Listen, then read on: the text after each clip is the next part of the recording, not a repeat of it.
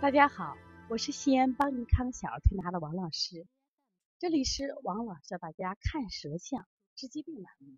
不过今天呢，我还想再分析一个足象的脚，哎，题目是再看六六的脚。大家还记得我曾经分享过一个啊两个足象的对比，其中一个就是我们六六的脚就煞白煞白，另一个是菲菲的脚啊粉红粉红的。那今天六六又来调理了。哎呀，我看到他脚的那个图像的变化，我就特别想分享给大家。大家来看一下啊，这个脚呢，就三月二十一号，当时我分享那个舌象。当时来的时候，这个孩子高热，妈妈给我讲，我说我王老师，我们这孩子一月病一次，月月是扁桃体发烧，而这个月是第二次，一个月发生两次，我承受不了。我说那你打针呢？吃药？他说没有。我在当地一家推拿馆推了，我都推了一百零八次了，而且这个一百零八次的推拿，我也在那个优化里分享了。我说当事人怎么给你推拿？他说，因为他这个地方不写处方，我也不知道，我光听见老师说我们家这个六六有火有火老清火老清火，那结果呢？我说他是月月病，我们对小儿推拿都失望了。这当时那个孩子叫，当时我还记得，就这个孩子拍完脚以后。因为当时特别白，我把他脚捏了一下，皱巴的。刚好我们有一个湖北来调这个孩子这个发音说话的孩子叫菲菲，那菲菲的脚呢就比较好，我给你拍了个合照啊，两个对比特别大。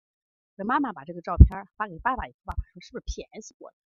那我说真的，当天发是没有 PS。当时的孩子脚重，他脚是非常冷冰的，而且肌肉是非常柔软的。后来我说你的孩子啊，我说嘞比较虚，所以说。我不建议用清法，因为很多孩子，你看他嗓子有火，他往往是虚火。那这种你看脚凉，代表着腰凉、下焦寒凉的孩子，往往是心肾不交。你看他上面热，他下面就是寒，所以往往我们用什么呀？心肾不交，往往用的是补法。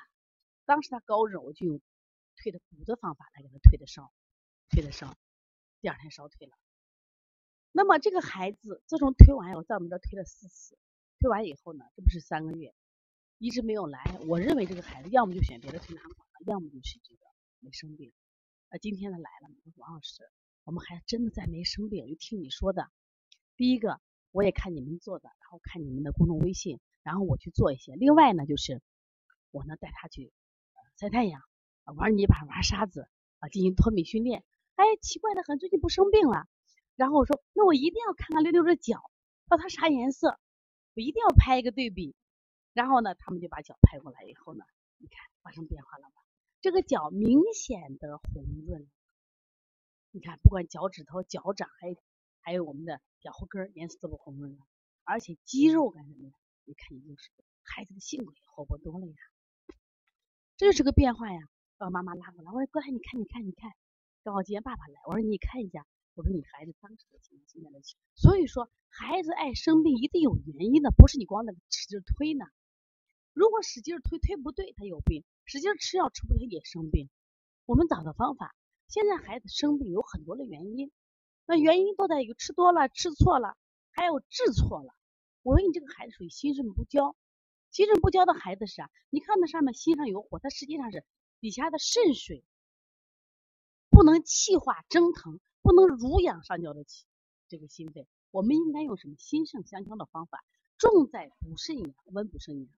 我当时做的方法就是叫推三关、补肾阳、揉二马、顺运八卦、离道坎、搓涌泉、引火归元嘛，搓神枢到八髎，就用这些方法。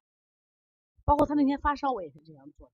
为什么？我觉得这孩子虚的很，虚火上炎，水不治火，我一定让他水变成水蒸气，他不就好了？我当时就调了四天，妈妈说再也没生病。原来我们是月月生病。说至少他原来一月生一次病，而且一三月份生了两次病。你看现在四月、五月两个月，而且孩子情况特别好。所以妈妈说，王老师就跟你，虽然我们调理费很贵，但是为什么自己家长觉得它很值呢？是因为你把疾病背后的真相告诉他以后，孩子不生病了，妈妈算一账又帮你付钱。因为现在我们大部分推拿馆都是三十五十、六十，那邦尼康推一次大家都知道，我们三九、三百九十八推一次。你说还这么贵？那我讲，我说贵一定有贵的道理。我真的不求每天推拿人数有多少，但是每来一个孩子，我真的会仔仔细细去给他诊断。我说我花诊断的时间都只在于他，因为我一定要告知你这孩子为什么生病。我每次把父母拉到我跟前，我给他反复讲，反复看孩子的舌头，给他讲孩子脸色，我们看舌色、看脸色、看发、看指甲里都给他看，我给他讲你孩子为什么生病，包括沟通他在幼儿园的情况。他在学校的小家庭的情况、教育情况，说因此很多孩子在我们的调理后，他不再生病了，妈妈就算账呀，啊，那我这样算我就不会了呀。所以我希望大家呢，在学习的过程中一定要认真的去辩证。我们的目的不是多推多少孩子，而是让我们的孩子少生病、不生病，这才是所有人追求的。